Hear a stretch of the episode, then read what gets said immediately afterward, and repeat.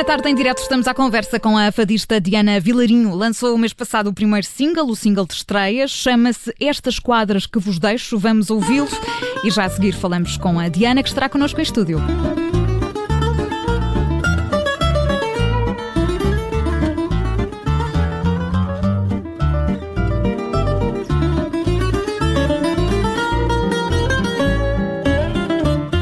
Tu és fonte de água parda que deixa ver a nascente. Porque me mostras na cara o que o teu coração sente. Se te censuram, estás bem, para que a sorte te perdure. Mal de ti quando ninguém te inveja nem te censura. Diz que viver é sofrer. Concordo, mas não compreendo que ninguém ouça dizer quanto se aprende sofrendo após um dia tristonho de mágoas e de agonias. Vem outro alegre e risonho, são assim todos os dias. Está na mão de toda a gente a felicidade vê lá que o homem só está contente no lugar onde não está. O mundo só pode ser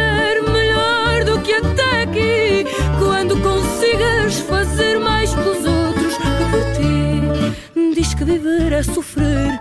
Concordo, mas não compreendo que ninguém ouça dizer quanto se aprende sofrendo após um dia tristonho de mágoas e de agonias.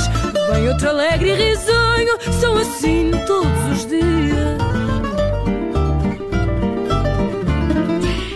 Estas quadras que vos deixo é o single de apresentação de Diana Vilarinho. Está connosco, é a nossa convidada de hoje. Bem-vinda, Diana. Obrigada pela disponibilidade. Muito obrigada, obrigada eu pelo convite. É um gosto estar, estar aqui com vocês. É tão bom ter pessoas em estúdio, Miguel Vileira, é, não é? É ótimo, ótimo. A comunicação é completamente diferente. Ah, mas com as medidas de segurança todas. Claro, Para quem nos claro. está a ouvir, não se Claro. preocupem, temos acrílicos, temos tudo. Claro. Oh, Diana, diz eh, que viver é sofrer, concordo, mas não compreendo. Ora, esta letra deste teu single de estreia é do António Aleixo, mas em que medida é que isto cabe também no teu conceito de fado e da forma como te apresentas também? Hum, eu, acho, eu acho que é é um bocadinho, um bocadinho clichê e, e comum se dizer que um fadista tem sempre um, um lado, a alma sofrida, não é? Um lado mais doloroso. É, não quero eu acho que todo o português tem que ter um bocadinho, faz parte um bocadinho de, de, de nós, da nossa cultura, do nosso povo. O, o- fadista, se calhar, sente um bocadinho mais, eh, mas, mas encontrando sempre a beleza nessa tristeza. Eu, eu, eu vivo a tristeza de uma forma eh, bonita, que se é que assim, se é que, se- que assim a posso descrever, no sentido de é um ponto de, de- de crescimento muito, muito mais direto. Geralmente, quando estamos mais tristes, eh, temos, temos uma sensibilidade e uma disponibilidade muito maior para olhar mais para dentro e uma coisa muito mais profunda. Portanto, é mais fácil sermos lúcidos da- do, do que da aprendizagem que temos e da lição que temos que, que- que levar. Portanto, eh, diz que sofrer, diz que, diz que viver é sofrer, concordo que no fundo, no fundo é verdade. Não compreendo no sentido de também não tem que ser sempre assim, não é? Também não temos só que, que ser para, para viver e para ser felizes, tem que ser sempre só uma coisa sofrida e dolorosa. Mas, mas eu acho que é um, um- um bom ponto de partida. Portanto, há um sentido mais solene no fado com que te identificas. Sim, sim, sim, sem dúvida. Sem dúvida. Há um- este lado mais, mais profundo é que me faz, eh, me faz identificar mais diretamente com o fado. Tu começaste a cantar aos eh, sete anos, eh, porque a tua mãe, que está ali fora, te queria ocupada. Eh, O fado já era algo que ouvias na família. Como é que descobriste que gostavas de fado com tão tenra idade? fui, fui descobrindo com o tempo.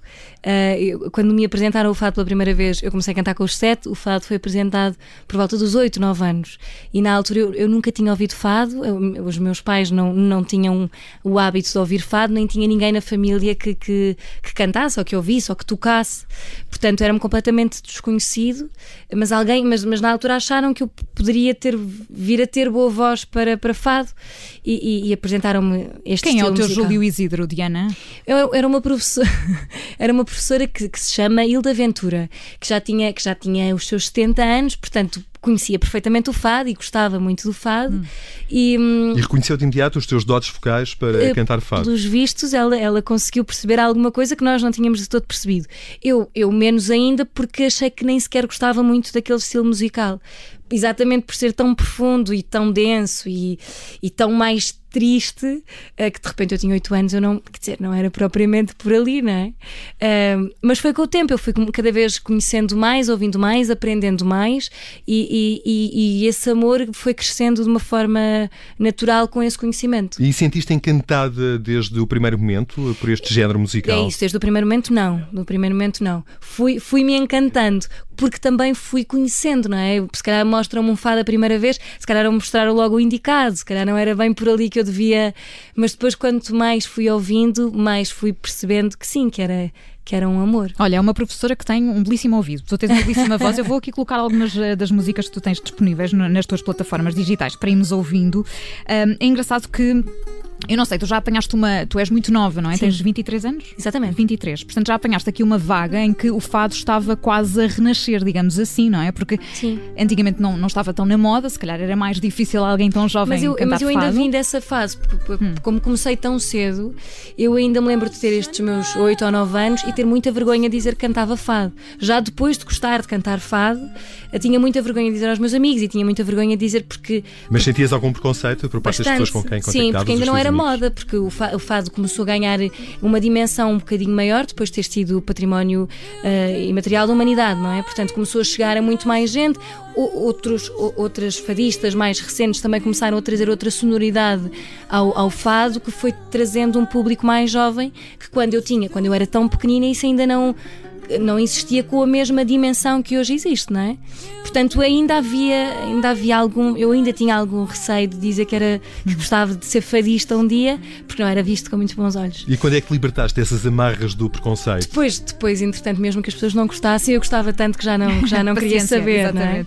Olha, é engraçado, eu estive a ouvir uma entrevista tua de janeiro de 2020. Tu na altura dizias que se calhar era demasiado cedo ainda para pensar eh, num disco. Aliás, a questão era exatamente a contrária. Se tu não achavas demasiado tarde, porque já fazias isto há tanto tempo, então e quando é que saiu o disco? E tu dizias, não sei se não é demasiado cedo.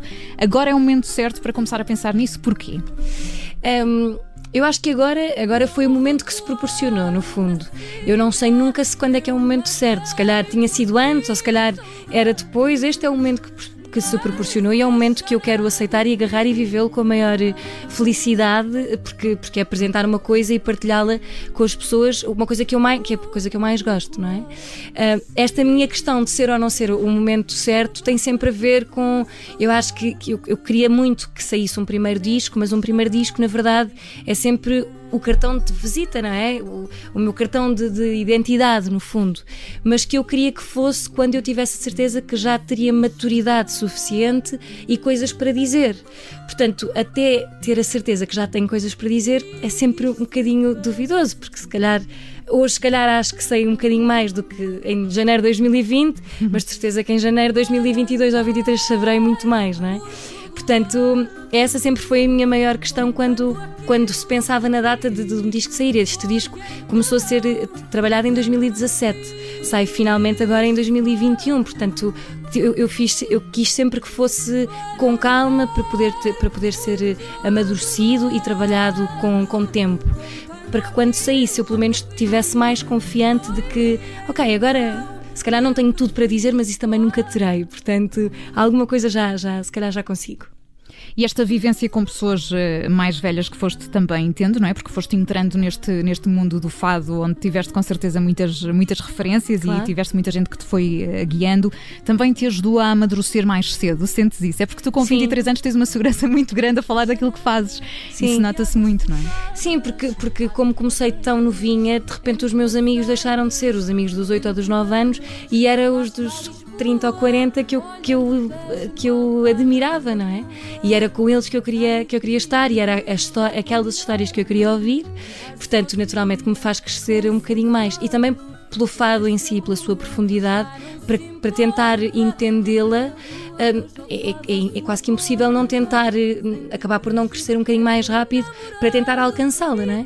Portanto, se calhar essa maturidade uh, vem exatamente porque o fado assim me, me trouxe. E à noite também tem as casas de fado, tudo isso. Eu te perguntar isso, porque o ambiente das casas de fado, enfim, não é muito, se calhar, convidativo para pessoas tão novas. Sim. Como é que, por exemplo, as pessoas que te rodeiam, a tua família foi lidando com isso também, naturalmente? Os meus pais, os meus pais acompanhavam-me sempre, portanto eu nunca. Ah, iam sempre contigo? Sempre, até aos meus 18 anos, portanto nem sequer aquela. Havia aquela coisa da, da adolescente rebelde de começar a querer sozinha. Não, não. Os meus pais acompanhavam-me sempre e havia uma determinada hora que se percebia que já que já não era ambiente, íamos-nos embora. Portanto, tenho muita sorte que, que os meus pais sempre fizeram essa gestão muito bem feita. Portanto, eu, eu, via o que podia ver a partir de uma determinada hora, se calhar já não valia a pena e ia para casa descansar, que amanhã era dia de escola, provavelmente. E sentiste seduzida por aquele ambiente das casas de fado tão peculiar, um, tão particular? A verdade é que sim, a verdade é que sim. Não, não quer dizer, o ambiente das casas de fado não é um mau ambiente, mas claro que todo o ambiente da noite tem sempre claro. alguma vivência um bocadinho mais pesada, não é? Mas, mas aquilo, mas aquilo trazia-me, exato, seduzia-me de alguma forma no sentido de achar fascinante, quer dizer, que de repente pessoas todas tão diferentes, mas que geralmente tinham sempre uma profundidade e umas histórias muito. Eh, muitas vezes muito duras, mas, mas histórias muito profundas para contar e aquilo fascinava-me porque eram pessoas com vida, mesmo que fossem mais novas. O fado e aquele ambiente trazia-lhes uma vida muito maior e aquilo, aquilo de alguma forma seduzia-me, sim. E a coragem para avançar, porque uma casa de fado é um ambiente de grande intimidade, não é? De grande proximidade. Eu não sei se tu, entretanto, já voltaste a cantar em alguma casa de fado infelizmente, infelizmente muito pouco até então. Portanto, tens saudades, imagino muitas, que sim. Muitas, mas é preciso muitas. muita coragem, não é? É quase um, um, eu ia usar um conceito, é quase um, um despir de, de inibições e estás ali é, exposta, é, claro. não é? Muito exposta. Como claro. é que é? Claro que vai-se vai ganhando alguma, alguma tranquilidade com o tempo mas, mas no início é sempre um bocadinho mais, mais difícil, porque é isso, porque é uma coisa muito mais íntima. Claro que num palco também estou em frente a um público e, e também me tenho que expor de todas as formas possíveis, mas mas numa casa de fados é a pessoa está sentada praticamente à minha frente, eu não tenho qualquer tipo de, de, de apoio sonoro, portanto, de amplificação sonora, portanto, é, é sempre diferente. É mas... É mais cru, não é? E a reação também das pessoas é mais evidente porque estás tão perto. Mas, mas isso também é muito bonito, uhum. porque, porque, podem gostar muito e é, e é, incrível, não é? Mas às vezes também se percebe que, que se calhar aquele público, não, eu não consegui agarrar aquele público da melhor maneira e também percebo logo, portanto, mas isso, isso é exatamente aí que, que que se cresce e que se aprende, e também é aí que se, que se, que se traz aquela. o que eu há pouco falava de ter coisas para dizer, não é? é são nessas pequeninas coisas que se vão aprendendo uh, a ter coisas para dizer e que. Porque, porque nos, nos fazem viver e nos fazem crescer isso. Certo, e para quando este disco então, o que é que nos vais contar nos próximos meses? O que é que já nos podes contar e revelar, não é? Porque se calhar isto ainda é muito segredo, não? É, é sempre, é sempre um bocadinho. certo. Uh, mas, mas este disco sai em setembro, é o meu primeiro disco, portanto uhum. este, é, este é o primeiro single de, de apresentação, uh, 10 temas que este disco terá e, e, e, será inteiramente um disco que me representa. Uh, sem, é um disco de fados, de fados tradicionais maioritariamente, porque é exatamente aqui, de, de lá que eu venho, não é? Desse esse caminho que tenho feito Desse até lado então. mais tradicional. Claro. Sim. Portanto, é, é, exatamente isso que, que o disco uh, representa. Portanto, é estarmos atentos e em setembro, à partida, uh, será o, o, mês de lançamento deste meu primeiro disco. Muito bem, a seguir a Diana Vilarinho nas redes sociais também para estar a par de tudo o que se vai passar desse lançamento desse disco. Há pouco falámos de referências, Diana, e antes de começarmos, porque ainda temos aqui algum tempo, quais são as tuas uh, referências? Eu sei que, por exemplo, o primeiro disco da Ana Moura fez muito sentido para ti, não foi? A certa altura da tua carreira. Eh, sim, no início principalmente, porque claro que quando, quando eu começo a querer uh, a ganhar este amor maior ao fado, há alguns discos que, que me fizeram mais sentido e o, o, os primeiros discos da Ana Moura foram, foram, um, foram esses, foram um desses.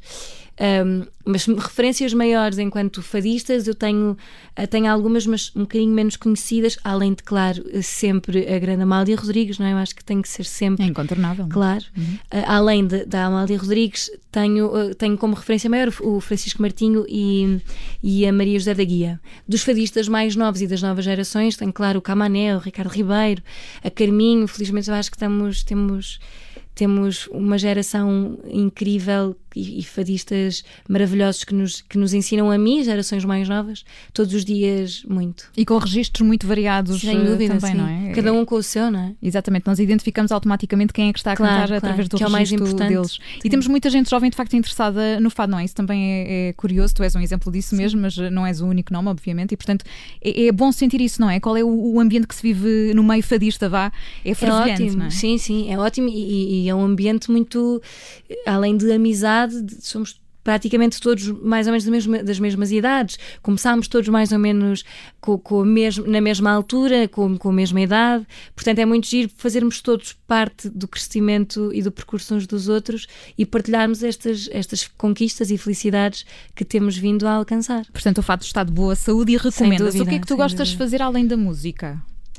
Além, é, claro que a música estará sempre em primeiro lugar. Sim, o que é que ouves, por exemplo, que não, que não seja do universo do fado, por curiosidade? O, o que, é que, eu, inspira? O que eu mais ouço é, é, Eu gosto muito de flamenco, gosto muito de, de bossa nova, gosto muito de jazz. Claro, depois quando estou quando no carro às vezes tenho, tenho uhum.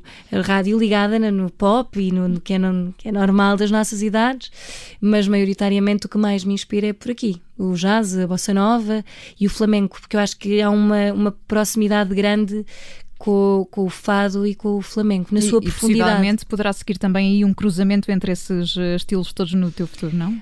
Possivelmente, eu acho que fazem sempre, nem que seja na origem da pessoa que sou, não é? Portanto, tem sempre, tem sempre vão -se sempre cruzar de uma maneira ou de outra. E escrever, já te arriscas ou ainda não? É, é, mas para mim, fica sempre para mim. Portanto, neste teu disco não há letras não, tuas? Não, não, eu, eu gosto ainda. E não sei se algum dia me conseguirei, conseguirei arriscar a tanto, uh, mas eu gosto, eu gosto muito de escrever, mas eu sei perfeitamente, e, e porque gosto muito de ler, e gosto muito de ler poesia, por exemplo, é, quer dizer, eu quando leio alguma coisa que eu escreva ou vou ler outra, quer dizer, é, é pronto, não, não, não, nunca na vida teria coragem de apresentar a alguém ou de partilhar com alguém. Escrevo porque, porque, porque gosto, na verdade é só uma coisa que eu gosto de fazer comigo e para mim, de mim para mim. Uh, Partilhá-la ou, ou, ou utilizá-la para um dia cantar ou. Uhum eu gostava muito, porque eu acho que é das coisas mais bonitas, que é quando um artista consegue escrever exatamente a sua história e poder cantá-la. Eu acho que é das coisas mais bonitas, mas até eu ter essa capacidade terei que trabalhar eh, bastante. Portanto, vais tendo o bloco de notas do telemóvel cheio de. Sempre, estás coisas, sempre é? cheio. Sim. E, e, costumas lá ir, por acaso, não sei se te acontece, eu, eu, também costumo fazer isso, confesso, portanto, não sei se depois vais ler coisas antigas e pensas o que é que eu estava, no que, é que eu estava Sim, a pensar há, aqui. Há, há, depende, já me aconteceu às vezes ler, só gosto de ler quando, quando sei que já passou tempo suficiente para ter um, uma distância grande.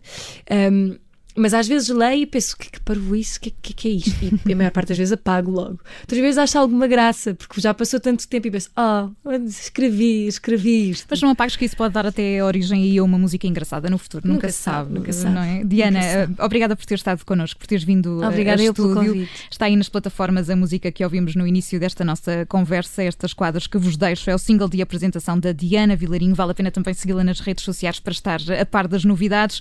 E em setembro voltaremos a conversar com certeza quando sair o teu disco. Está bem, Diana? Muito Tudo obrigada. Bem. Obrigada. obrigada. Até à próxima. Obrigada.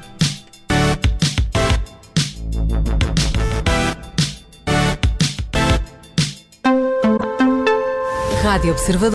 Olá, eu sou Ana Filipa Rosa. Obrigada por ouvir este podcast. Se gostou, pode sempre partilhá-lo com alguém e ouvir a Rádio Observador. Estamos online, mas também no FM. Na Grande Lisboa em 98.7 e no Grande Porto em 98.4. Obrigada.